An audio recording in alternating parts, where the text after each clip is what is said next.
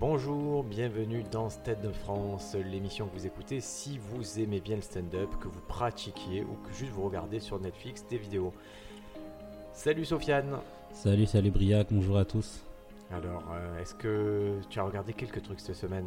Alors ouais, j'ai regardé un truc euh, qui m'a vraiment plu, c'est le spectacle de Jeff Garlin. Jeff Garlin, euh, donc il est sorti sur Netflix. Ouais. Euh, Qui- il vient d'où Jeff Garlin? Alors préciser un petit euh, moi Jeff Garlin, je le suis depuis un bon moment Ouais. dans euh, Curb Your Enthusiasm. La série de Larry David Voilà, en français c'est Larry et son nombril. Ouais. Et c'est une de mes séries euh, préférées de tous les temps. Qu'est-ce qu'il joue dans, dans cette série? Il joue l'agent de Larry. Qui est Larry. En fait, Larry David a fait une série qui s'appelle Curb Your Enthusiasm, qui parle, qui est une série un peu autobiographique où il se met en scène, il met en scène des situations euh, de- du quotidien. Ouais. Et Larry joue son propre rôle. Et Jeff Garlin joue le rôle du, de l'agent de, de Larry, ce qui, est aussi, euh, ce qui était aussi le cas dans la vraie vie en fait. Ah, Jeff Garlin était l'agent de Larry David dans la Je vraie crois vie qu'il a été, ouais. Ah, incroyable. Et euh, c'est un personnage qui est.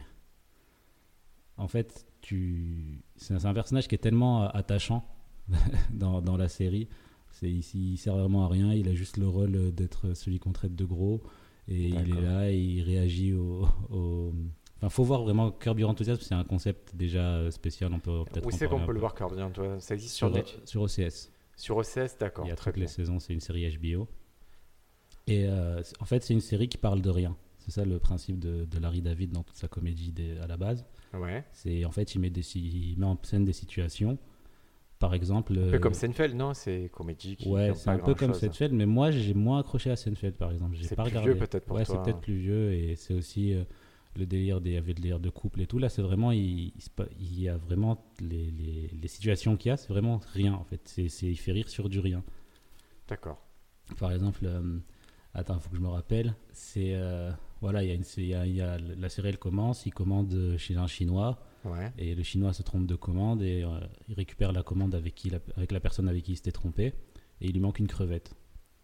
Et du coup, il, il soupçonne le mec de lui avoir mangé sa crevette. Du coup, il va demander au restaurant combien il y a de crevettes dans son. Ouais, donc c'est de des petits prétextes. voilà, euh, c'est des prétextes et avec, avec des quiproquos. Et en fait, c'est Larry David, c'est quelqu'un qui se victimise euh, tout le temps, qui a l'impression d'être la pire victime et qui lui arrive tout le temps des merdes et que lui, il a jamais rien fait. D'accord. Donc on se retrouve avec Jeff Garlin qui, euh, donc, qui est dans cette série, qui là lance un stand-up. Moi je regarde dans sa biographie, en fait il fait du stand-up depuis super super longtemps le mec. hein. Ouais, il est sur OCS d'ailleurs. Il y Ah a ouais un 30 minutes de Ah, je Jeff savais Garlin. pas. Parce que lui il est depuis 1984 il fait du stand-up, c'est-à-dire Ouais. qu'il est né à 30 ans de stand-up, 35 Ouais. ans de stand-up.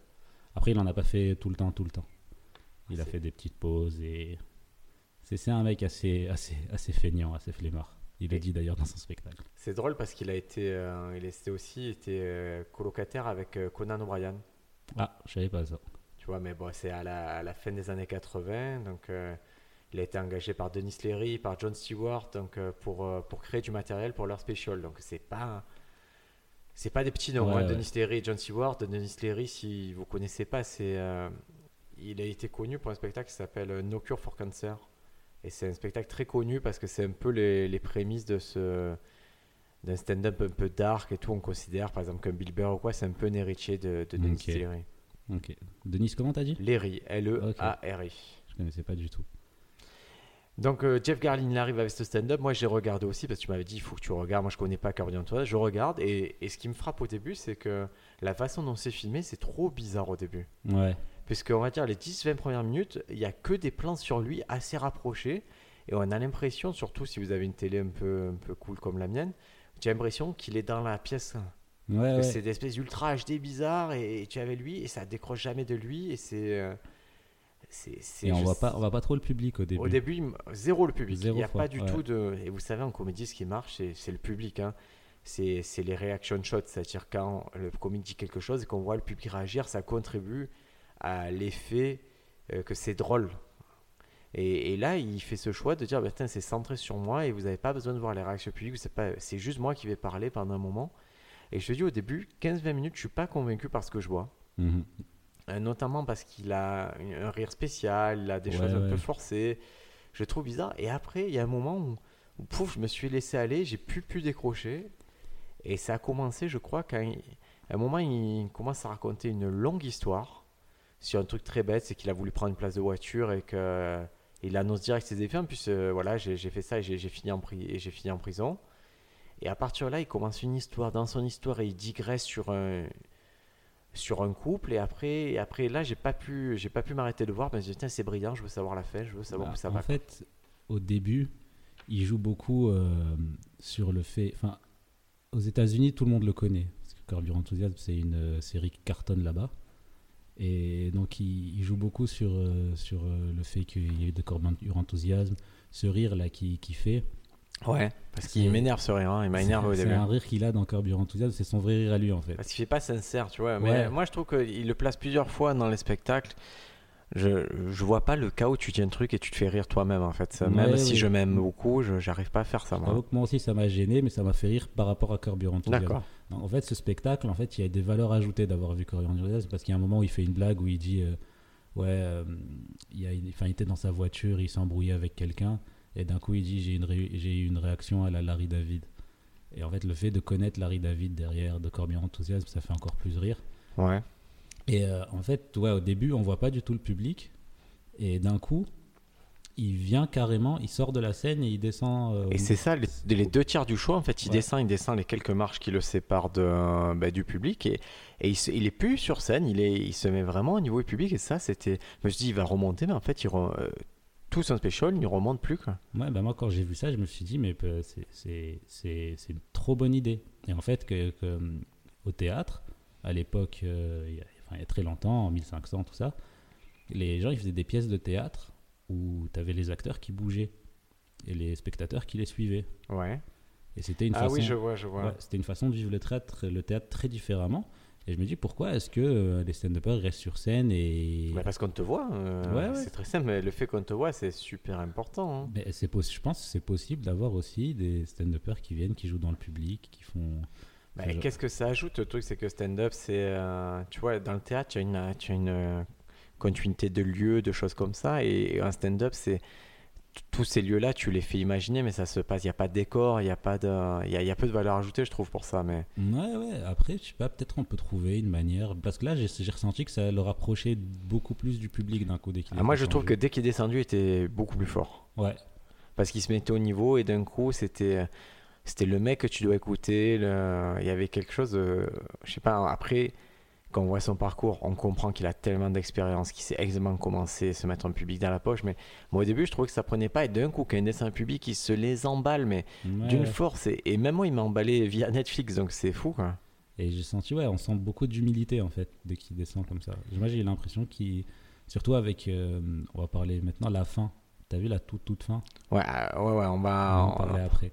Mais, On va en euh, parler, mais euh, moi, dans l'ordre, ce que j'avais noté sur ce truc-là, donc c'est la façon de filmer qui était un peu, un peu étrange. Euh, je trouve que la construction, elle est assez classique d'un sens où ça part sur des blagues faciles à comprendre, puis après Ouais. on part sur des histoires plus longues. Et ça, c'est un peu si vous construisez un spectacle, ou même si vous construisez ne serait-ce qu'un sketch, euh, c'est toujours un peu ça la construction qu'il faut. ouais. C'est-à-dire des blagues que tout le monde va assimiler, vous mettez les gens en confiance. Et après, vous pouvez partir sur des histoires plus personnelles, plus longues, avec plus euh, d'implications émotionnelles et plus de devoirs d'attention. ouais, C'est vrai que c'est très dur de dire à quelqu'un écoute une histoire longue si vous ne connaissez pas. c'est vrai. Par contre, dès le moment où il a appris à savoir que vous étiez drôle et tout, il, il sera plus apte à vous écouter. Quand même. Ouais. Et donc, oui, dans, dans le spectacle, moi, je, je note deux choses. Ben, ça arrive plutôt vers la fin. À un moment, il, on dirait qu'il a écouté le, le podcast précédent.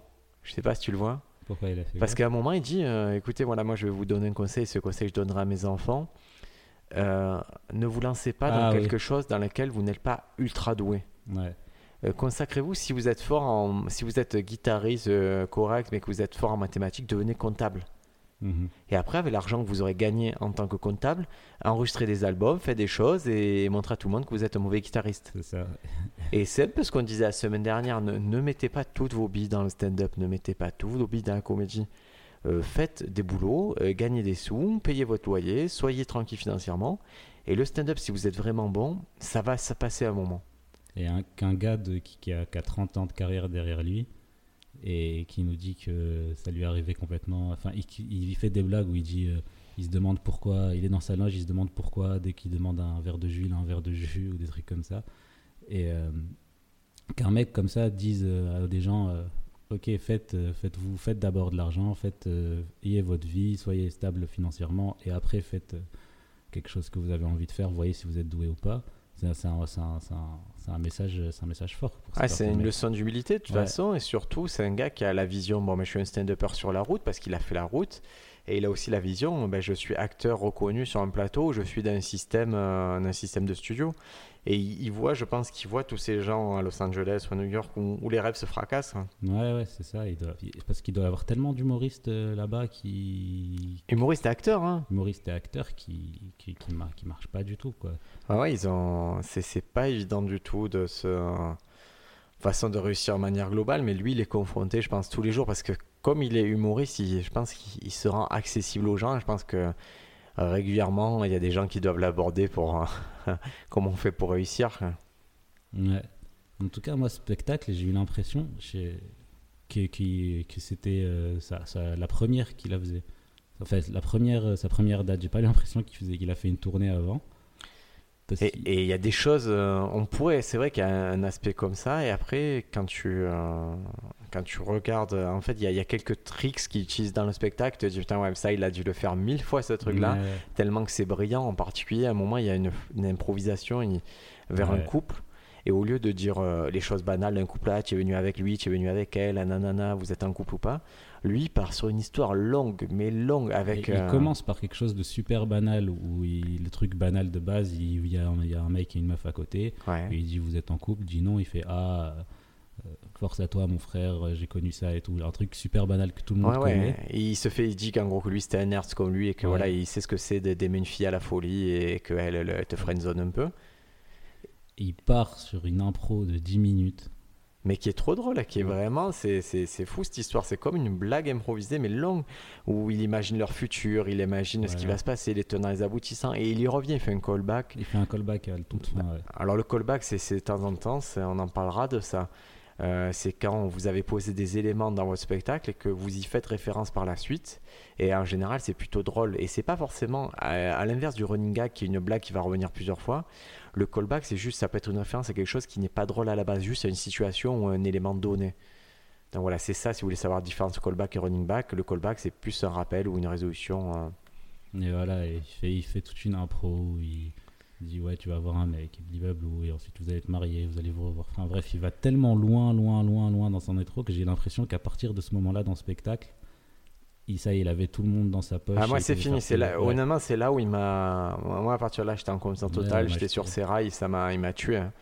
Ouais, J'étais par terre avec mon coloc, en train de se marrer. euh. Ouais, c'était vraiment bien parce qu'à ce moment-là, on comprend. Moi, j'avais du mal à comprendre un personnage et à ce moment-là, je le comprends très bien.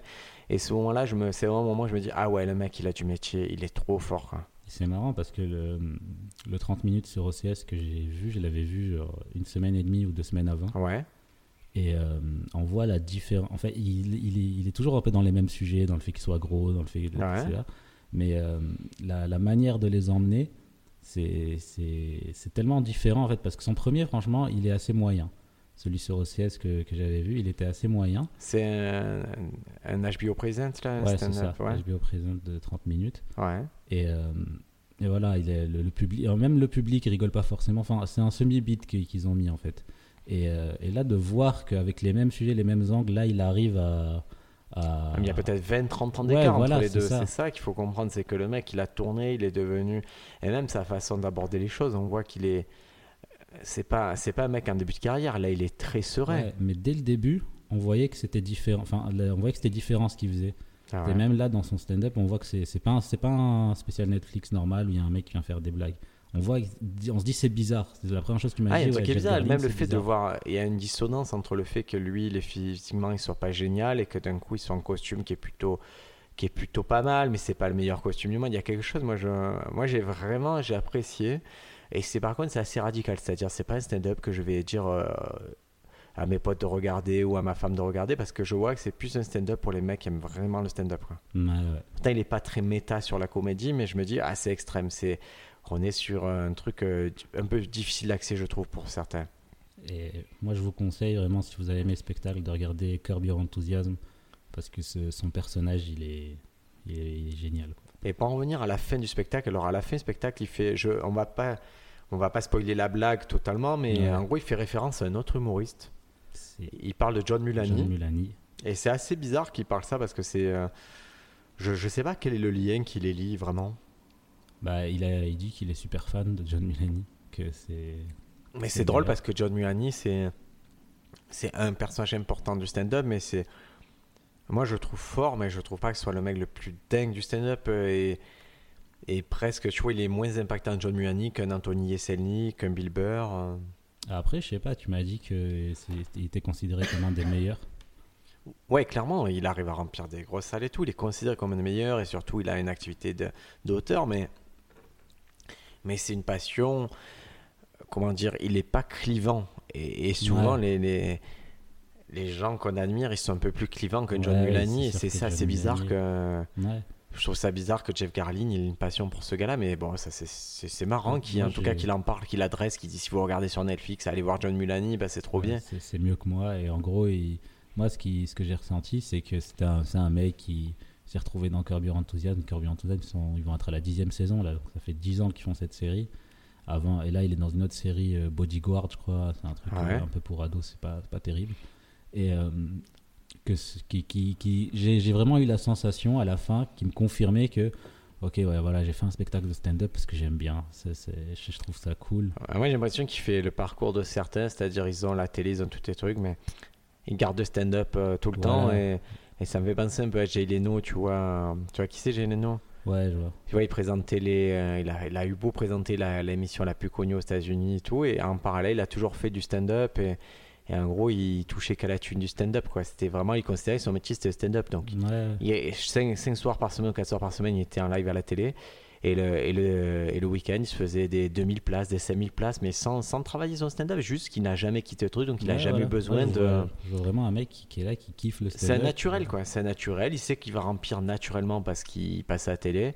Et il sait que sur scène, il a juste ce catalogue de blagues en tête parce qu'il a toujours fait ça. Il lâchera pas l'histoire. Voilà, contrairement à d'autres plus jeunes, alors les John Mulaney, les Yeselnik, où on voit que ils font du stand-up. quoi. C'est vraiment, ils sont consacrés leur vie vraiment à ça et ils en font tout le temps, tout le temps. C'est ouais, c'est travaillé, c'est moins. euh, Ouais. c'est question de génération peut-être. Donc euh, bah, Jeff Garlin, on le recommande chaleureusement Énormément. sur Netflix.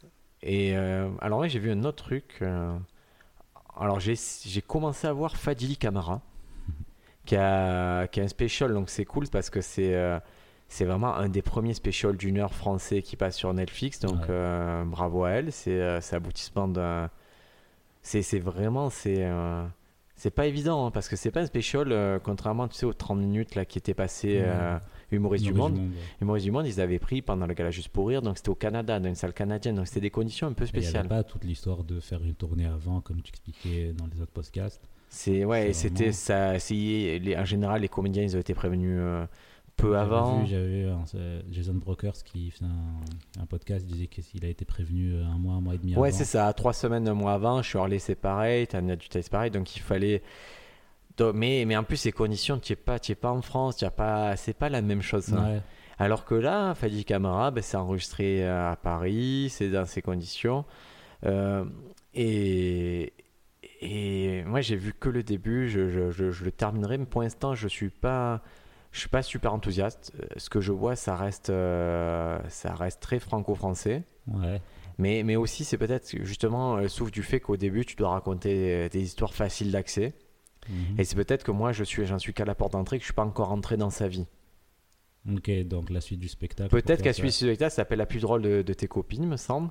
Et, mais c'est là, c'est vraiment très basique et on est plutôt dans un humour qu'on voyait chez Jamel il y a 20 ans. C'est-à-dire, Ouais. bon, ben, je vais parler trucs de filles, euh, mais, mais ça va être, moi j'ai les cheveux bouclés, j'aimerais avoir les cheveux lisses. Et je commence, c'est une super porte d'entrée pour connecter au public.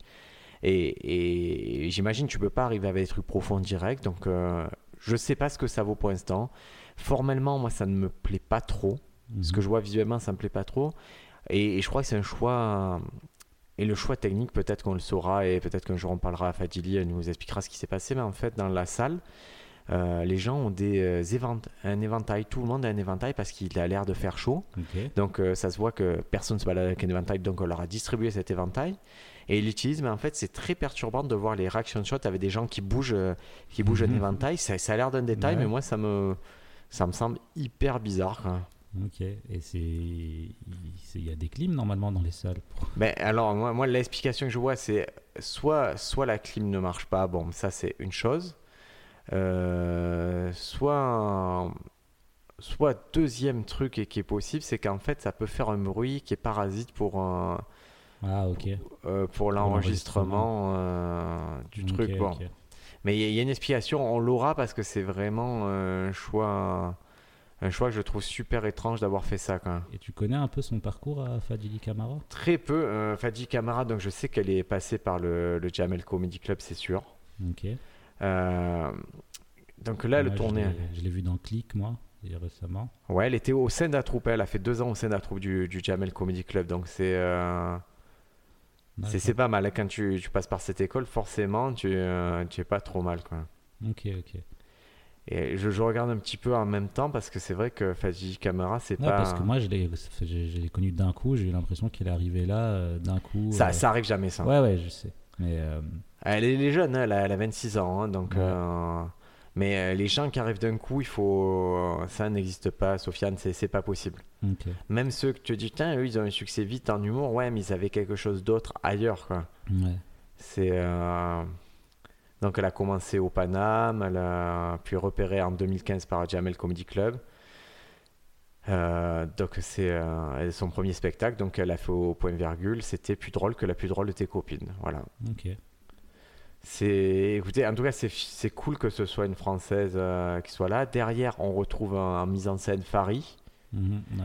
euh, auteur Farid Jadenbroker Fadil Camara. Donc, euh, je pense que cette petite équipe, elle se, euh, ben, elle se, elle s'entraide et elle se fait monter. C'est vrai que Farid, c'est une très très bonne porte d'entrée pour. un- Ah, J'ai écouté beaucoup, beaucoup euh, d'humoristes français qui disaient qu'ils travaillent beaucoup avec Farid et Jason Brokers. ben, c'est des bons auteurs et c'est surtout, Ouais. c'est, je pense, ce sont des bons accoucheurs de sketch. Ouais. Euh, parce qu'à un moment, en tant qu'auteur, tu, euh, tu as plusieurs façons de travailler en tant qu'auteur. Tu peux être puncher, c'est-à-dire que quelqu'un vient et te dit bah, la sketch, on va l'améliorer, on va mettre de la punch, on va, on va la rendre plus drôle, plus drôle, plus drôle. Mais ce qui est intéressant, surtout quand tu veux constituer une heure de spectacle, c'est Mhm.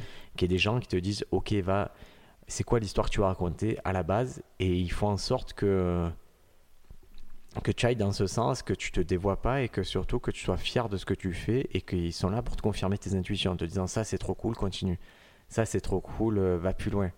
Et moi, euh, avec euh, les élèves que j'ai, la première année c'est très euh, structurel, très technique. Une blague ça se construit comme ça, ça voilà, je Mhm. vous donne euh, le type de blague qu'il y a. Après par la suite, euh, mon travail c'est plus un travail d'accompagnement de dire oui là, là ça te ressemble, va plus loin plus loin, pousse un peu plus ce bouchon. Ok, là tu as démarré, continue. Ou ça, ah, est-ce que c'est vraiment ton personnage? Mais j'ai plus ce dialogue technique parce que tu es juste là pour, euh, pour dire ok, ton délire, toi tu, tu penses qu'il va être compris par personne, moi il me fait déjà rire, va, va, va là-dedans. Ok. Et, et tu penses que euh, un stand-upper qui. Enfin, euh, je, je sais pas si on en avait déjà parlé, mais tu as un mec comme Charles Nouveau qui a eu un spectacle très tôt. Ouais. Est-ce que tu penses qu'un spectacle, ça peut se construire avec un enchaînement de, de phases que tu as Enfin, tu as tout ton matériel et t'en fais un spectacle ou ça s'écrit euh, directement comme un spectacle? Euh, alors vraiment, ça dépend ce que tu appelles spectacle. Il y a Ouais. vraiment plusieurs écoles à ce que tu appelles spectacle. Il y a des stand-uppers qui vont te dire, ben moi je vais rôder une demi-heure pendant quelques années et le jour où j'ai un spectacle, ça sera mortel, nanana. Donc je Mhm. comprends l'argumentation. Le problème, c'est qu'en général, leur spectacle, il vient pas. Donc il Ouais. vient rarement. Euh, tu en as d'autres qui, au bout de six mois stand-up, ont un spectacle, je vais mettre entre guillemets, donc ça vaut pas le coup non plus. Euh, Il n'y a pas. Après, moi j'ai connu, euh, pour avoir un peu fréquenté euh, des auteurs euh, qui entouraient des stars comme Kev Adams et tout, eux ils peuvent très bien se dire ben, on réserve tous les zéniths et on écrit le spectacle après.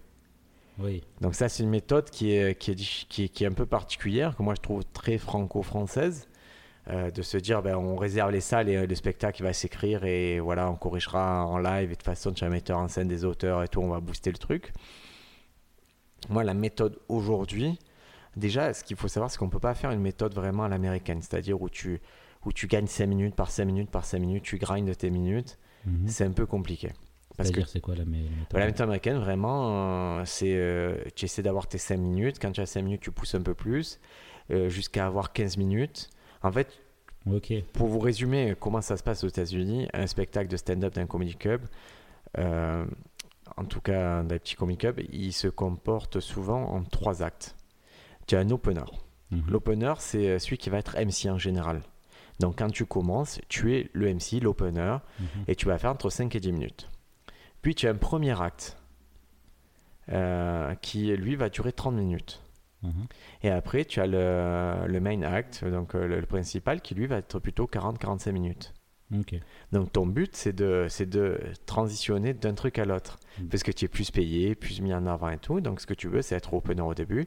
Puis quand tu as constitué assez de matériel, tes 10 minutes, tu les mets de côté, tu refais 10 minutes, tu remets de côté. Après, tu dis j'ai une demi-heure et là, tu vas essayer de passer en premier acte. Et après, éventuellement, tu seras en main act pour, un- pour driver le truc. Donc, ils vont jusqu'à 45. ouais, ouais, ils vont jusqu'à 45. Ok, parce que 40, J'aimerais 45. bien, moi, me faire un truc, un, un comedy club avec du 10, 20, 30. euh, Ah, mais moi, je suis totalement pour une évolution vers une certaine asymétrie dans, Ouais. dans le temps de jeu. Parce que je, te, je vais te donner l'exemple. euh, je vais prendre, euh, on va prendre Charlie Soignon. mhm. Charlie Soignon, on va, on va- moi, ça me dérangerait pas de faire un quart d'heure avant Charlie et qu'elle fasse 40 minutes parce que je pense que déjà, elle est plus, euh, plus vendre, euh, elle va vendre plus de billets, les gens vont plus venir pour elle et, euh, et son matériel est juste meilleur. Mais moi, un quart d'heure, ça me permet une unité de temps plus, euh, plus ramassée où je peux plus faire mon métier. Ouais, ouais. Et, et- et je crois que euh, moi, je suis pour contente vers euh, pareil, vers les élèves, vers ceux qui, qui ont que deux ans de stand-up. Euh, en première partie, moi, ça me dérange pas qu'ils fassent 10 minutes, un quart d'heure. Après, je sais que ça va être plus compliqué. Mais sur 10 minutes, un quart d'heure, euh, ils sont assez efficaces pour que ça marche. Et après, moi, je vais faire une demi-heure. ouais. Et sachant que pour l'instant, je suis pas encore assez à l'aise sur une heure pour me dire, bon, ben. Mais je trouve que c'est des unités de temps. aussi que, euh, au niveau des. Enfin, quand on a fait des dates l'année dernière, Ouais. toi, tu as 6 ans de stand-up derrière toi, nous, on avait 6 mois, et on était payé pareil. Bah, ça, c'est un choix que je fais moi. Ouais. Ça, c'est pas le choix. Je peux te garantir que tout le monde ne fait pas le même choix, mais moi, je Ok. pense qu'il faut. Euh, si j'ai fait. euh, en, est- en amorçant la démarche de donner des cours, j'ai amorcé la démarche de les cours, ça sera apprendre à faire des blagues, mais apprendre l'éthique. Ouais. Et moi, j'estime. euh, et c'est pour ça qu'il y a des dates que, où, où je vais vous laisser plus libre. Par exemple, on a fait une date à Avignon. Et donc, c'est une date où on est en coproduction. C'est-à-dire que quand on fait cette date, euh, chaque fois qu'il rentre 100 euros, il y a 50 euros qui partent pour le théâtre, 50 euros qui nous reviennent. Mhm. Mais j'ai fait jouer 8 personnes sur cette date-là. Donc, quand on divise, c'est pas très intéressant. Moi, en tant que professionnel, ça ça m'intéresse pas de prendre 20 euros. Ouais. Surtout que j'ai décidé que ces, ces, ces sous-là, je vous les laisser dans, dans votre cagnotte. Donc ces dates-là, maintenant, je vous dis, ben, écoutez, vous n'avez plus besoin de moi, allez les faire. Mhm. J'ai amorcé la pomme, mais je ne vais pas vous suivre sur tous les plans, c'est évident. Moi, j'ai besoin de me concentrer sur les dates avec des cachets, les dates un peu plus euh, gratifiantes. Mais par contre, ça reste des super euh, moments pour s'entraîner. quoi. Oui, c'est ça. c'est super. Mais après, c'est au niveau de l'expérience, c'est pas, c'est pas la même chose. de- Non, c'est pas. Mais c'est vrai, exactement comme tu dis, c'est vrai que des fois, il vaut mieux récompenser, bon, ben, celui, le main- l'opener, euh, il gagne tant, le main act, il gagne. Et moi, je trouve ça bien aussi de. En fait, je trouve ça bien de pouvoir payer les premières parties, même euh, 30 euros. Je trouve Ouais, ça ouais. cool. Je... Tu as fait 10 minutes, tu as chauffé la salle, tu as été. Le... Trouve ça vraiment pas mal. Alors, c'est pas toujours le cas, ce truc d'opener, de, de premier acte et de main act. Parce que moi, j'ai vu des comedy clubs où c'était assez classique, où chacun avait un temps de parole. Mais il faut considérer que si, euh, si tu as un invité surprise, par exemple, d'un comedy club, ne t'attends pas à ce que Dave Chappelle il fasse 10 minutes. hein. Il va venir, il va te planter 20-30 minutes. Mais c'est ce qu'on attend de lui, en fait. Et les gens, il n'y a personne qui va se plaindre. Oh putain, le premier petit jeune, on aurait mis. Non, non, nous, on va entendre le gros mec. euh. Ouais, c'est normal. Les gens, de toute façon, s'il y a Jeff Chappelle qui vient, ils vont se dire euh, ouais, j'ai- eu que de 10 minutes de Jeff Chappelle. Ouais. C'est ce qui est. c'est- C'est logique. quoi. Donc voilà, ne, ne, je sais pas, au niveau, au niveau de Fadi Camara, euh, donnez une chance, regardez ce que c'est. Moi, j'avoue qu'on est, on est vraiment tombé dans, dans ce qui me branchait pas plus que ça, mais je vais pas juger sur les dix premières minutes. Je veux savoir la suite. Peut-être qu'il y a une histoire plus profonde. Derrière, il y a des gens qui sont assez connus et assez réputés, qui ont Mhm. fait leurs preuves. Donc, euh, on va voir ce que ça donne euh, sur le long terme. Donc, Sofiane, aujourd'hui, on avait un sujet. Un sujet qui, qui nous est venu parce que j'ai vu Joker au cinéma. Ok. Euh, toi, tu l'as pas encore vu? Non, je l'ai toujours pas vu. Approche-toi un peu le micro, Sofiane, parce ou approche le micro de toi, l'un bon, ou l'autre. Et ouais, Joker, euh, donc euh, Joker, c'est l'histoire d'Arthur Fleck qui, qui a beaucoup de soucis dans sa vie et surtout qui a une passion pour l'humour avec un handicap premier euh, qui est de ne pas comprendre où il faut rire. Et un handicap second quoi, qui est lié au premier, c'est qu'il rit, euh, qui, qui semble avoir une maladie qui le fait rire n'importe quand. Donc c'est assez malaisant quelqu'un qui rit n'importe quand. Mhm. Ça fait une variante un peu de, de Tourette. Ouais, c'est ça. Donc il rit à des moments et ça, ça, ça, ça met assez mal à l'aise parce que le rire en général c'est consécutif à quelque chose de très compréhensible et là on ne sait pas pourquoi il rit, c'est, c'est assez malsain. Et donc euh, je vais pas spoiler le film, je vais et surtout que l'aspect euh, c'est un stand-up raté ou quoi, c'est pas le truc le plus dingue dans le film à mon sens. Euh, alors que le film est très bien, ça c'est ça fait c'est un peu too much, mais ça m'a fait penser à un truc euh, dans le Joker, il se, grime en clown. Mhm. Et, et on a eu cette conversation une fois en voiture sur le clown. Et, et donc je vais partir d'une phrase qu'on entend souvent, que vous entendrez souvent si vous faites euh, votre première année, votre deuxième année de stand-up, voire votre troisième année. On va vous dire, euh, il faut trouver ton clown. Ouais. Et ça, c'est bizarre parce que moi, je l'emploie peu, peu cette phrase parce que je je sais pas quoi vraiment mettre derrière cette, euh, cette, euh, cet idiome. Quoi. Il faut trouver ton clown. Bah, Toi, tu le comprends comment quand on dit aux humoristes, il faut trouver ton clown? Bah, en fait, il y a un- même euh, quand même pour les clowns en fait, quand on fait des stages de clown euh, dans tes conservatoires et tout, c'est quelque chose que les élèves comprennent euh, comprennent mal parce que pour eux trouver ton clown, ça veut dire créer ton clown. Et ce qui est complètement faux en fait. Alors, alors donc on a- on n'est pas besoin de créer quelque chose. On peut, on l'a déjà peut-être en soi et juste il faut, faut l'identifier. En fait, c'est creuser au fond de soi pour trouver, ce- pour trouver son clown. En fait, c'est donner, enfin, c'est se rendre assez vulnérable pour trouver son clown. Alors nous en stand-up, donc euh, ce que je comprends dans trouver son clown, c'est trouver en gros ton personnage comique, tu as ton prisme par lequel tu vas aborder les sujets. C'est ça. Donc euh, ça, donc si on vous dit il faut trouver votre clown, euh, c'est vrai qu'au début c'est pas clair le, votre positionnement. tout le monde, hein, on n'est pas forcément très clair, on sait pas. On essaye plusieurs façons. Des fois on est soit trash, soit cynique, soit soit joyeux. Moi, j'ai commencé avec un personnage très peu dynamique, un peu trash, euh, qui avait un humour assez noir. Mais à force de, de décrire, d'écrire, d'écrire, je me suis rendu compte que c'est un personnage que je faisais depuis un certain moment et euh, que c'est un personnage que j'ai créé.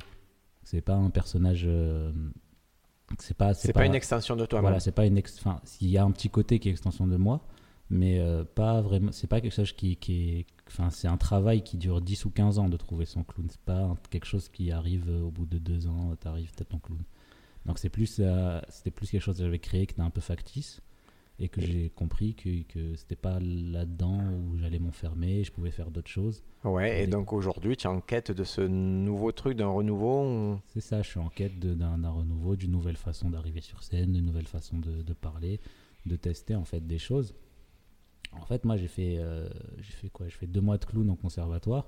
Ouais. Donc, je, je suis pas un. Ah, ça me fait délirer quand on m'a dit j'ai fait du clown parce que c'est vrai que ça fait, ça fait assez ridicule quand tu le dis. Mais quand tu vas voir les exercices qu'on fait, tu vas pas te dire si ça c'est du clown.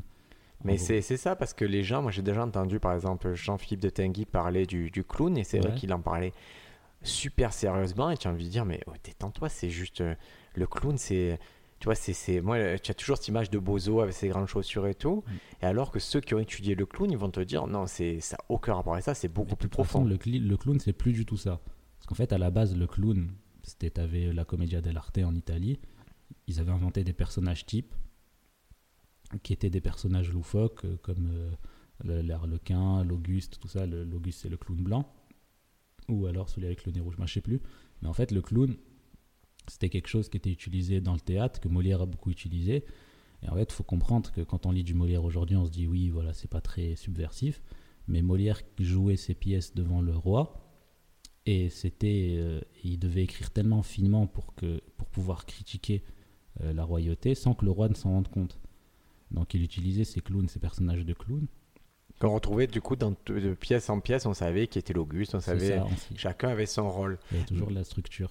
Mais nous, en tant que, que stand-upper, quand on te dit trouve ton clown, c'est, alors c'est quoi la démarche? Vers, vers où on veut tendre alors? Bah, c'est- pour moi, c'est la même démarche qu'un clown, qu'un quelqu'un qui fait des études de clown qui doit trouver le clown.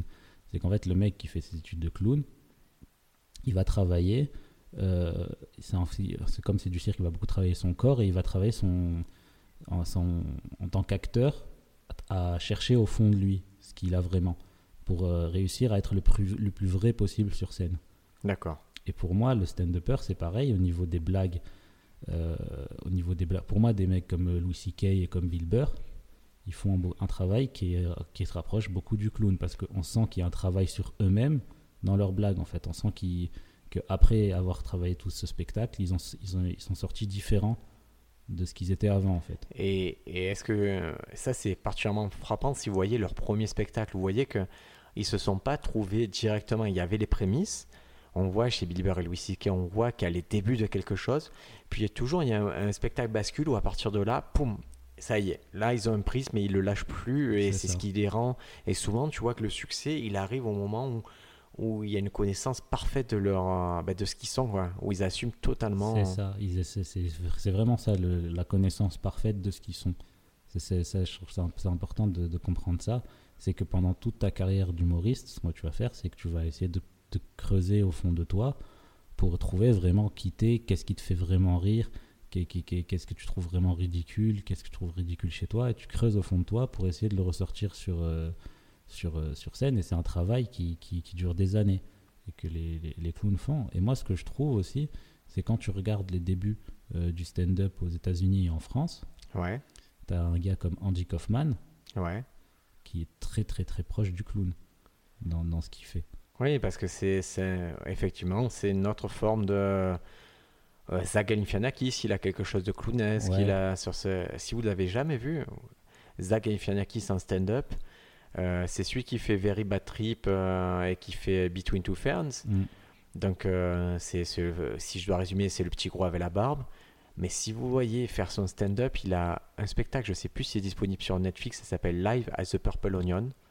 Et on le voit aussi dans une tournée qui, est- qui était sur Netflix, un documentaire qui s'appelle Comedians of Comedy, un truc Mhm. comme ça. Et, et vous voyez à quel point le mec est un, un génie, mais un génie absurde et, et dont le dont l'humour ne repose pas sur euh, prémisse angle punchline, mais plus sur une attitude globale. Ouais. Et quand tu regardes en France, les, les gens qui ont commencé vraiment à faire de l'humour en France, tu as les Raymond DeVos, les Coluche, et tout ça, c'était des gens qui. qui, qui enfin, Raymond DeVos, les gens le, le, qualifiaient de clown. Ouais, ouais, il a, il a quelque chose, c'est de très clair. En plus, il y avait un personnage clair. Et, et moi, j'ai revu récemment, je sais pas pourquoi, on a revu en parallèle Ouais. Raymond DeVos sans se consulter. Et, et c'est vrai, c'est un euphémisme de dire c'est brillant, nanana, mais c'est vrai que cet humour-là, on considérait que euh, c'est l'humour des grands-parents, cette finesse de Ouais. parole et tout. Et quand je l'ai revu, oh là là, c'est osé. Il y a des choses super osées et super actuelles. Et, et le gars, ouais, bien sûr qu'il met ça sous un prisme. Justement, ça passe par son prisme de clown qui est de, de maîtriser la langue française parfaitement.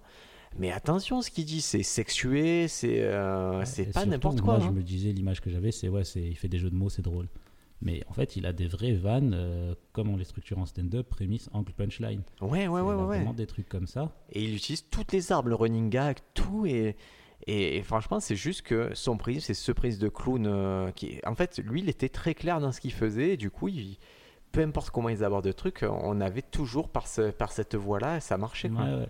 Et ce que je voulais dire aussi par rapport aux clowns, c'est que souvent les clowns, quand ils commencent leur formation, ils mettent à peu près 5-6 ans avant de commencer à parler sur scène. Euh, c'est comme la, la franc-maçonnerie un peu, non? C'est ça. J'ai pas compris la vanne. Tu sais pas, en franc-maçonnerie, quand tu rentres en franc-maçonnerie, pendant un an, tu fermes ta gueule. Ah ouais? Ouais. La première année, tu arrives, tu vas dans la loge et tout, et tu n'as pas le droit de parler. Juste ferme ta gueule. Tu fermes ta gueule, tu écoutes, tu regardes, mais tu n'as pas le droit de parler. Je trouve que c'est une, très bonne idée pour apprendre. On t'initiera, tu seras initié, tu deviendras chevalier du stand-up. Ok. Et euh, moi, ce que je trouve vraiment bizarre avec. euh, Enfin, vraiment proche du stand-up, c'est que. En fait, euh, quand, enfin, quand on fait nos premières vannes, on parle de sujets, voilà. euh, de sujets un peu euh, bateau, un peu de, de sujets que- qui, qui ont été déjà vus. On se rend compte que c'est des sujets qui sont déjà vus, du coup, on essaye d'avancer, d'avancer. Et j'ai l'impression que qu'un stand-upper, pendant ces 4-5 premières années, il parle pas vraiment, en fait. Il fait des blagues, il apprend à faire des blagues. Et au bout d'un moment, il arrive à un certain niveau où il parle, enfin, pas vrai, c'est pas Par sa vraie voix. Voilà, par sa vraie voix, Tu as raison. Écoute, ça. ouais, si, si j'identifie euh, mon, mon parcours, euh, sans dire que je suis arrivé au bout du chemin, euh, c'est vrai que de- les premières années, j'étais très mécanique, c'est-à-dire je recherchais les vannes et j'avais des sketchs que j'appelle empiriques et que je retrouve chez les jeunes humoristes, c'est-à-dire je prends un sujet, je vais le défoncer. Ouais. Euh, je vais prendre les séries télé, je vais parler, ah, il y a Lost, il y a Prison Break, nanana. Donc efficace au niveau de la blague, efficace au niveau du rythme, mais pas très intéressant au niveau de ce que je raconte profondément. C'est ça. Puis, euh, à un moment, euh, j'ai déclenché un truc, c'est à force de jouer devant une grande salle et un public un peu plus âgé, je me suis dit, comment je vais les connecter différemment? Et là, je commence à aborder un truc un peu absurde. Et donc, ce truc un peu absurde, je me souviens, c'était sur des expressions, sur des choses comme ça. Et puis, dans la quatrième année en particulier, j'ai commencé à avoir un prisme de Putain, moi j'ai mon petit garçon, il y a des choses qui se passent et, moi je me rends compte que je suis fou par rapport à vous. Mm. Et je crois que cette folie, elle va vous toucher. Et cette façon de faire un peu dingo, ça va vous parler. Et c'est là que j'ai commencé à développer un matériel beaucoup plus personnel et beaucoup plus par. euh, où mon intuition le compte plus aujourd'hui. C'est-à-dire que si aujourd'hui mon petit garçon me dit un truc ou qu'on joue à un jeu débile, il me dit putain, mais ça ferait une super blague sur scène. Tout le monde va. Même si c'est compliqué, je vais les amener au bout. Et pareil, là, je te dis, quand je, je vois, quand j'ai une réaction bizarre, maintenant j'ai plus de recul, me dire cette réaction, elle est très bizarre, elle m'est très spécifique, mais putain, tout le monde va comprendre où je vais en venir parce que je suis très clair dans qui je suis. C'est quelque chose qui est proche de, toutes les autres formes d'art en fait. Quand tu regardes la peinture, au début tu apprends, c'est très technique, c'est très chiant même d'apprendre de la peinture à la base. Parce que tu vois, les- t'as as tous les grands peintres euh, qui sont là, tu dis waouh, c'est tellement magnifique et tout. Toi, tu, tu, tu, tu, tu peins, t'as pas l'impression de, de, de, de ressortir ce qu'il y a en toi, tu es juste en, en train de la technique. Après, Ouais. tu arrives à un certain niveau de technique, tu peux même refaire un Picasso, mais ce sera jamais un Picasso. Et, après, ce qui est intéressant, justement, quand tu sais Picasso, c'est qu'il y a des phases. Eux, ils ont eu des phases où ils étaient plus intéressés par un truc par l'autre. Et, ouais, et je crois que nous, les humoristes aussi, il faut accepter qu'on ait des phases. ouais, Moi, j'ai, par exemple, là, moi, j'ai, il y a quelqu'un que je produis qui est dans une phase, je fais des one-line, c'est-à-dire il écrit des blagues simples. Mm. Euh, moi, j'étais souvent dans une phase où je racontais des histoires. Et il n'y a que maintenant que je suis beaucoup plus libre, où je suis dans une phase où je veux m'amuser. Du coup, c'est un mélange des deux. Et je... Parce que de toute façon, quoi qu'il se passe, je sais, euh, ça va passer d'un entonnoir et ça va sortir dans la forme que j'aime bien. Mhm. Et c'est vrai que, comme on l'a dit, ça serait bien presque pour un stand-upper de, de se taire pendant un an ou deux. C'est-à-dire de Ouais. faire que écrire, de monter sur scène de rien dire. Et, et, et c'est quelque chose, moi, je, je- j'ai appris à le faire, tu vois, rien dire. À prendre le temps de monter sur scène, de me dire, ok, ce que tu dis, c'est une chose, comment tu le dis, c'est le plus important. C'est ça, et c'est quelque chose qui, dans le clown et dans le stand-up, je pense que c'est très, c'est quelque chose qu'on qu'on oublie et que c'est très important. C'est que on est beaucoup dans comment écrire une vanne, comment écrire une vanne. Tout à fait. Mais sur scène, on est euh, une voix et un corps. Et on, l'a- on le répète, il y aura, je vous mettrai un lien là en descriptif d'épisode, mais, mais 90% de ce que vous allez dire, quoi, de, ce, du message que vous faire passer, 90% c'est pas ce que vous dites, c'est comment vous le dites, comment vous tenez sur scène. c'est ça. Le reste, c'est euh, le verbal, c'est pas grand chose, quoi, les amis. Et c'est là que moi je trouve vraiment que la, la façon, enfin le stand-up, la création du stand-up, l'évolution du stand-up, c'est en rapport avec le théâtre, même si le théâtre nous déteste. C'est qu'aujourd'hui, quand tu es un acteur, tu fais des études de théâtre, tu passes ton temps en cours de danse, en cours de yoga, en cours de. Enfin, tout ce qui est en rapport avec le corps, des Ouais. cours de sound painting, enfin des trucs vraiment bizarres que si tu fais, tu dirais, mais c'est quoi ça? Et en fait, c'est maintenant on veut que des corps. Les voix, c'est vraiment, euh, c'est vraiment quelque chose de spécifique, mais c'est le corps le plus important sur scène. Parce mais toi, tu dis compte. que le, le théâtre, excuse-moi, le théâtre, tu dis qu'il nous déteste, mais le théâtre, je pense pas qu'il déteste le stand-up. Hein. Je vois pas la- l'ambiguïté entre théâtre et stand-up. Et au contraire, moi, je trouve que quelqu'un qui a fait du théâtre et de ou de l'improvisation ou les deux, euh, il arrive euh, bien armé en stand-up, bien, bien armé. Il arrive bien armé, mais j'ai l'impression que les gens du théâtre, on a, enfin, en France, on a une euh, certaine euh, no- pour le théâtre, pour le théâtre en France, pour nous, c'est quelque chose de vraiment noble. On, Ouais. a, on a inventé beaucoup de choses. On a des- parmi les plus grands auteurs de théâtre, et ils estiment le stand-up comme vraiment quelque, cho- quelque chose de seconde zone. Le stand-up ou l'humour en général? Le stand-up. C'est que- sûr, parce que l'humour en général, moi, j'ai pas l'impression que le théâtre, ils prennent l'humour euh, particulièrement. au- Ouais, après, dans le théâtre contemporain, justement, les, jeunes qui arrivent, j'ai eu l'occasion de, d'avoir des cours à la Chartreuse, à Villeneuve-les-Avignon, qui, est le centre de dramaturgie nationale, où j'ai eu l'occasion de lire des textes qui ne sont pas encore sortis, de jeunes euh, dramaturges qui écrivent. Et euh, on commence à avoir énormément d'humour en fait. C'est des textes où en fait on a éclaté le personnage, un peu comme dans le stand-up où il n'y a plus de quatrième mur. Dans le théâtre contemporain aujourd'hui, il n'y a plus du tout de personnage. Il y a que, si tu vois un, un, un, récit de, de, théâtre contemporain, tu vois juste tirer une phrase, tirer une phrase, tirer une phrase. T'as plus du tout. Est-ce que tu n'as pas l'impression que ça s'influence justement du Ouais, moi je trouve que ça s'influence euh, énormément, mais qu'on s'en rend pas compte en fait. C'est vraiment quelque chose qui, qui, qui se fait, euh, je, je sais pas, en soum soum, comme diraient les rappeurs. Mais ah, en quoi En, en soum soum. Genre quelque chose ah, qui se fait. D'accord, je comprends. Et euh, que, ouais, quelque chose qui se fait euh, inconsciemment, quoi. Mais c'est vraiment, c'est une tendance de l'époque, souvent, ce qu'on, ce qu'on observe. C'est que quand tu regardes les, enfin, les différents arts en général, il y a une tendance dans l'époque. Une tendance à déstructurer quand on a eu des trucs comme Picasso, le surréalisme, tout ça, des tendances à tout déstructurer. Là, on a une tendance à éclater l'individu, euh, l'individu pour le groupe, en fait. D'accord, écoute. En tout cas, moi, ce personnage de clown, je trouve que c'est assez passionnant. Et tu disais donc le travail sur le corps, ben, c'est le premier travail que tu fais euh, en théâtre. Et ça me sert énormément en stand-up. Hein, de... Ah ben oui, mais c'est et c'est subtil. Hein. Le truc, c'est que on le dira jamais assez, mais ce sont des enjeux subtils, les enjeux corporels. Mm. C'est pas aussi évident qu'une vanne. Une vanne, on le voit à l'écrit que ça va marcher, pas marcher, mais on comprend les, tenants et les aboutissants à l'écrit. Alors que les enjeux corporels, c'est il y a une subtilité qu'il faut accepter. Moi, je compare souvent ça un peu à la pratique du judo, du jiu-jitsu, où ouais, tu peux tenir euh, la manche de quelqu'un, mais il y a, y a, tellement de détails qui font des enjeux subtils qui font que hop, tu peux le faire tomber ou pas le faire tomber. Et c'est pareil sur scène, euh, la façon de se tenir, de se tenir la tête, le corps, les jambes, la façon de rentrer sur scène. Moi, les enjeux, je trouve que très vite, je sais si j'ai gagné une salle rien qu'en rentrant sur scène. Ouais, c'est quelque chose qui est, ancré dans notre éducation de, de tout, tout, tout, tout est passé par le langage, euh, le langage verbal et on a mis un peu de côté le langage corporel. Et mais euh, c'est énormément en train de changer. On va dire dans l'appréhension, mais dans les faits, euh, inconsciemment, le, le langage. Euh, on dit que. Moi, j'ai lu un livre, c'était sur. comment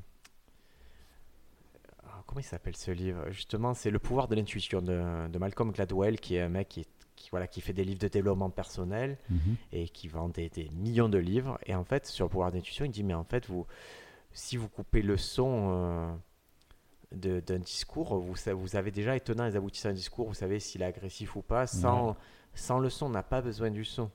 et il faisait une expérience, je sais pas si je t'ai raconté. En fait, ils prenaient. Euh, ils avaient enregistré euh, les relations patient-docteur euh, de certains docteurs, certains chirurgiens. Donc, ils avaient enregistré les entretiens qu'ils avaient eus et ils les faisaient écouter à des, bah, des personnes test. D'accord? Mhm. Et en fait, ce qu'ils avaient fait, c'est qu'ils avaient enlevé tout ce qui était. Euh, tout ce qui permettait la compréhension du discours. Ça avait, enlevé les basses, ces choses comme ça. Ça fait que tu entendais. Et, et là, ils ont dit aux gens qui écoutaient ils ont dit parmi tous les discours qu'on va vous faire entendre, dites-nous ceux que vous pensez que le patient a porté plainte ou alors qui ont dégénéré en conflit. Mhm. Eh bien, les gens, ils arrivaient sans problème à savoir où c'est qu'il y avait le conflit de quand c'est qu'il y aura un problème parce qu'ils arrivent à juger le ton, ils arrivent à juger l'espace consacré à la parole et tout, la façon d'écouter. Et tu n'as pas besoin de savoir ce que les gens disent, tu vois bien que oui, oui, oui ça, ça rend vraiment. Euh, le rapport de force était déjà rendu par l'intonation, par l'occupation du temps de parole. Ouais, avais dit tu nous avais un, un cours l'année dernière euh, où tu nous parlais des, de 7%, 7% c'est ce qu'on dit. Euh, sur le non-verbal, ouais, ouais, Sur le non-verbal. Et le non-verbal, ça prend une part tellement, tellement importante. C'est primordial. C'est vrai que c'est normal que qu'on se concentre sur euh, qu'on se concentre sur la parole. C'est quand même ça qu'on veut faire. Euh, qu'on veut faire passer, mais, en vérité, c'est pas, c'est pas très, très important sur scène, quoi. Ce qui est important, c'est comment vous le jouez, ça va être très, très, ça va être décisif, quoi. Pour ça, moi, je sais qu'il y a beaucoup, euh, moi, euh, j'en fais partie, des humoristes autour de moi où on répète vraiment pas assez. Et c'est un gros problème. Je m'en rends compte, euh, je rends compte depuis quelques mois là sur scène que ouais. quand tu, tu répètes pas assez, tu es, vraiment. voilà, tu es, tu arrives sur scène, tu as tes blagues, tu sais comment tu vas les faire, tu sais comment tu vas les dire, mais en fait, tu as toujours la même intonation, la même façon de le dire, sauf que tu pas dans le même euh, état d'esprit que la dernière fois que tu l'as joué, en fait. Et c'est quelque chose qui est bloqué des intonations. Ça peut être utile pour une vanne à un moment, mais bloquer tes intonations sur 10 minutes, c'est vraiment quelque chose qui. Ah ben c'est lassant et tu verras que les, gens qui ont une heure de spectacle, en général, eux, ils, ont, euh, ils varient beaucoup. Même des mecs, euh, au moins à la base, leur comédie, c'est pas ma comédie, c'est pas ce qui m'éclate. Des gens en, one-man show plus classique, ils, jouent énormément sur leur capacité à, faire varier leur, euh, leur intonation, à faire des ruptures. Et donc, pour reprendre un peu ce qu'on avait dit, euh, alors quand vous voulez faire passer un message, il y a 7% qui va passer par le verbal, 38% mhm. par le vocal, c'est-à-dire les intonations sonores, le niveau sonore, le rythme de la voix, et 55% par le visuel, expression du, du, visage et langage corporel, mouvement, posture. Et, donc, euh, c'est vraiment, euh, c'est vraiment tout un enjeu en répétition de se dire, ok, est-ce que tout est aligné? Est-ce que ce que je dis, c'est euh, dit sur le bon ton? Est-ce que mon corps, il, il dit la bonne chose?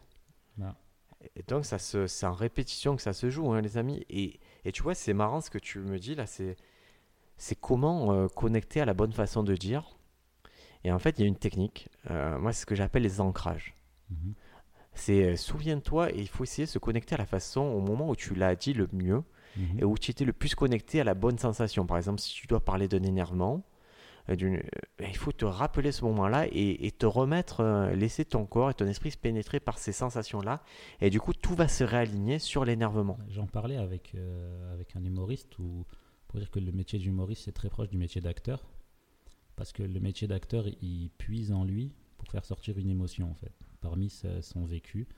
Euh, et, et, chez le comédien, j'ai l'impression que, chez, l'humoriste, pardon, j'ai l'impression qu'avant le euh, qu'avant de commencer euh, à jouer, il a besoin, ce qu'on ce qu'on fait pas hein, justement, de, de, de, une concentration, Parlez pour vous, d'une concentration spécifique pour essayer de faire ressortir l'état d'esprit dans lequel tu as écrit ce sketch et te connecter à l'intention première. et donc, il y a des petites techniques pour ça. Euh, moi, j'avais travaillé avec un coach en, un coach en hypnose et en PNL. En fait, c'était des vrais ancrages, c'est-à-dire il te faisait penser à quelque chose de positif. Moi, je venais par exemple de, de cartonner une scène. Quand j'étais mhm. allé, j'avais cartonné une scène. Il m'avait dit, ben voilà, ce truc-là, on va te l'ancrer à un endroit, par exemple sur un mouvement, tu te, où tu te frottes le pouce. Où mhm. tu t'es, oui, et ça va te refaire, inconsciemment, ça va te faire ressortir cet état de positif. Et c'est un ancrage que tu peux euh, continuer à travailler. C'est-à-dire, euh, quand tu refais une bonne scène, hop, tu te dis, ben, je vais l'inscrire là, je vais la marquer là dans mon pouce. Et à chaque fois que je toucherai le pouce, ça me fera ressortir. dans ces techniques euh, d'hypnose et de. Après, moi, je pense que c'est pas forcément. Parce qu'il y a quelque chose que tu fais n'importe quelle école de théâtre, ils vont te dire tous une phrase qui va ressortir dans toutes les écoles c'est le ici et maintenant. En gros, ils te disent si tu arrives sur scène et que tu as une phrase à dire, une phrase à dire, la façon dont tu vas les dire, on va, ils vont te dire, euh, ils vont pas te dire oui, dis-la énervé, dis-la en colère, dis-la en pleurant. On va te dire, dis-la ici et maintenant, comme tu es ici et maintenant, la personne que tu es ici et maintenant. Et moi, je sais pas si, comme tu dis, il y a une, une fois j'ai éclaté une salle, je vais essayer de retrouver cette sensation-là. Ou alors, est-ce que je vais avoir différentes façons d'éclater la salle par rapport à l'état d'esprit dans lequel je suis maintenant, ici et maintenant sur scène? C'est pour ça que moi j'aime bien quand je rentre sur scène, et ça, ça me vient du théâtre, je prends énormément mon temps. C'est-à-dire que je regarde la scène où je suis, je regarde là où je vais marcher, je prends mes repères, je regarde le public, je vois ils sont combien, je vois qui je peux voir, qui je peux pas voir. Ensuite, je commence à parler. Et c'est quelque chose qui, qui, qui, qui, fait, qui crée de la lenteur, mais qui, qui, me vient en fait du théâtre du théâtre contemporain. Aujourd'hui, il y a beaucoup de lenteur, c'est parce que les gens prennent le temps de, de ressentir la, comment ils se sentent ici et maintenant en fait. Ouais, ben c'est, c'est-à-dire que tu tu es très conscient de et c'est ce qu'on veut, un stand-up en particulier qu'on écrit, on veut que ce soit ici et maintenant. Et...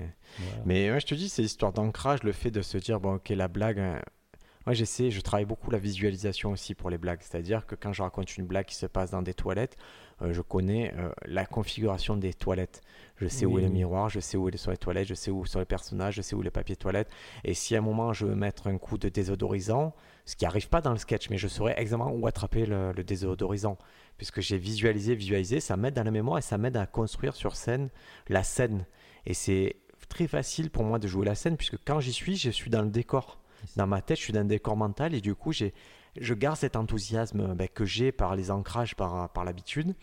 Et d'un coup, je me retrouve dans cette scène, je sais, voilà ce que je dois faire dans cette scène-là. Et s'il y a quelque chose d'imprévu qui arrive, c'est dans ce cadre-là que je peux évoluer. Et, donc, ma communication non verbale, elle passe aussi par le fait que si je dois mettre le pied dans les toilettes, mon corps, il sait où il est. C'est beaucoup plus facile pour mon corps de réagir dans ce cas-là. C'est très très proche d'un acteur qui va jouer euh, sur, sur, sur une pièce. Une Mais c'est un acteur, un stand-upper. On croit que c'est. On donne l'illusion d'une certaine forme d'improvisation, mhm. mais c'est un acteur, un, acteur stand-up. La seule différence, c'est que je pense que euh, quand tu fais beaucoup de stand-up, la transition, on te dit, on te donne un scénario, tu vas jouer un truc, et eh ben, elle se fera pas comme ça. Mhm.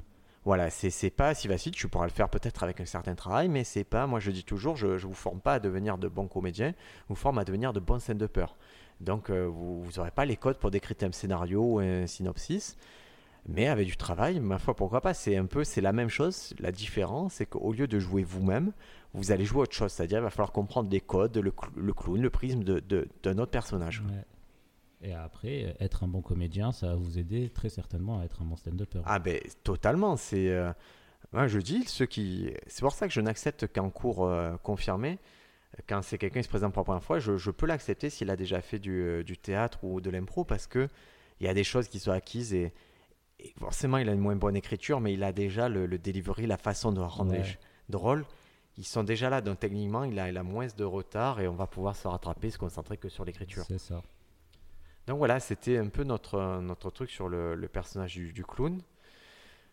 Euh, euh, il faut, ça se travaille, ça se travaille en permanence, même après des années. Par exemple, moi, je me considérais toujours comme meilleur auteur qu'interprète. Mhm. C'est mon avis. donc, je suis productif en écriture, mais et souvent, j'ai ce sentiment de ne pas servir les blagues à 100% une fois sur scène. Donc, le plus gros de mon travail en répétition, c'est de m'imprégner de la blague et, et d'accorder à mon corps et à ma voix l'intention à leur dire écoute, il faut que, faut que tu aies de la place de t'exprimer toi aussi. Et, et pour ça, j'essaye de ressentir, tu vois, ça rejoint ici et maintenant, j'essaye de ressentir et jouer chaque élément. Je ne parle plus pour. S'il y a une blague que j'ai dans ma tête, je la sors jamais mécaniquement. Et j'ai horreur de faire ça. C'est-à-dire, si je sais qu'un enchaînement de mots va obtenir un rire, ça ne m'intéresse pas. Ce qui m'intéresse, c'est la pensée, me dire, ok, je pense chaque mot.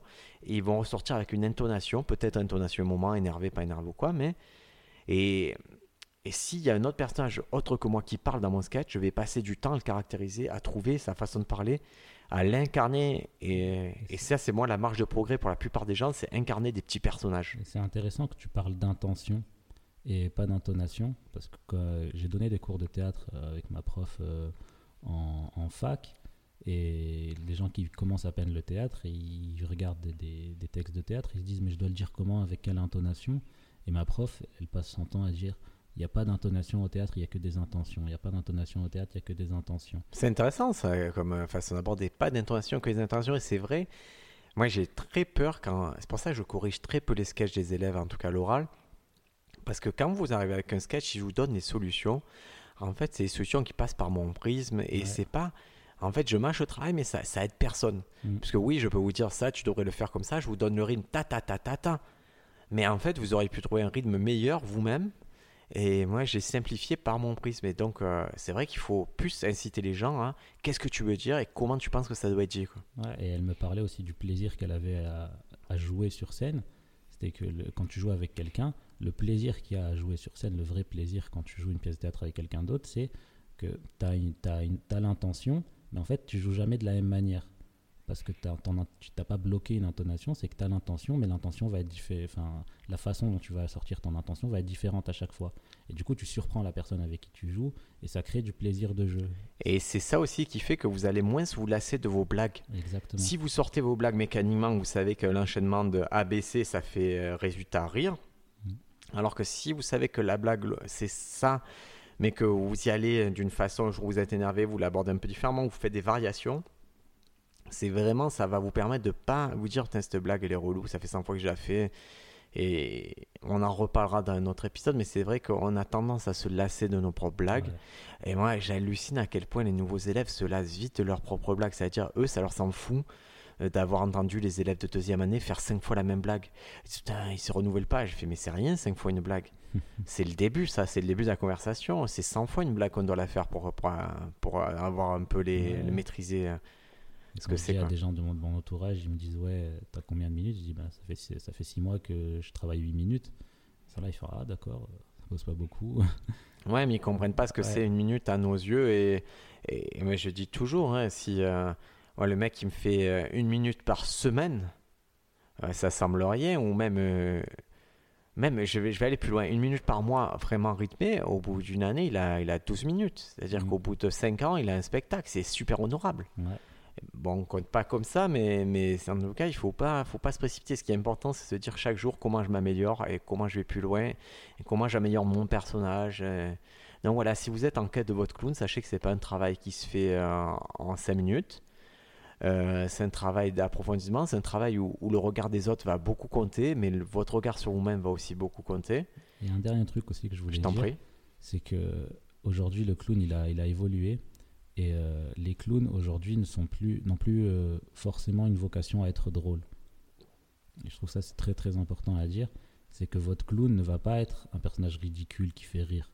Votre clown ça va être vous et vous allez l'utiliser pour faire rire en fait.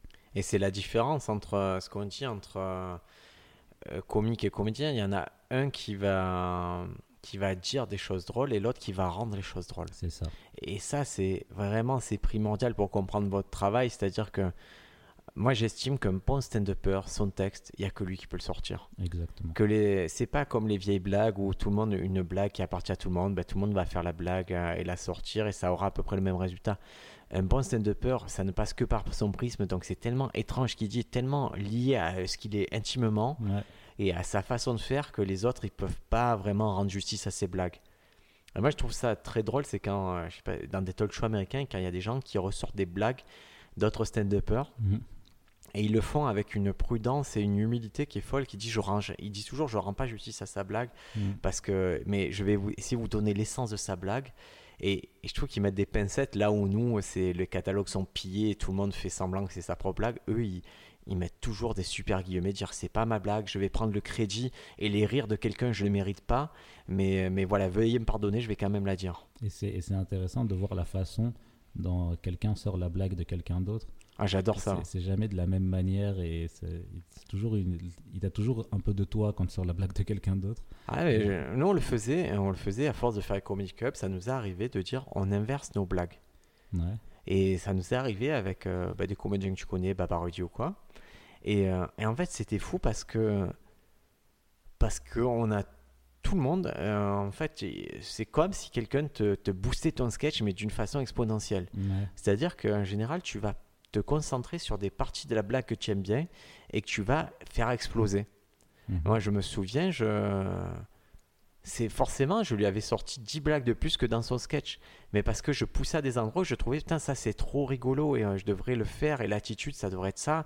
Et lui, de la même façon, il avait poussé des endroits où, euh, où il m'avait vu, en fait, c'est une caricature de moi-même, mais poussée dans un autre truc, dans son délire Ouais. à lui, avec plus de jeux et tout. Et je me disais, putain, ouais, c'est vrai, je devrais le jouer comme ça parce que lui, il obtient des rires, moi, j'obtenais plus de rires parce qu'il va, il va, il y a du non-verbal, il y a des choses. Donc, franchement, ça, c'est un exercice que je vous conseille de faire. Dites à quelqu'un de jouer votre sketch et il va un peu tendre à vous, euh, à vous caricaturer, mais d'autre côté, il va amener sa patte et où vous avez abandonné la blague, lui, il va la commencer des fois. Ouais, c'est vrai.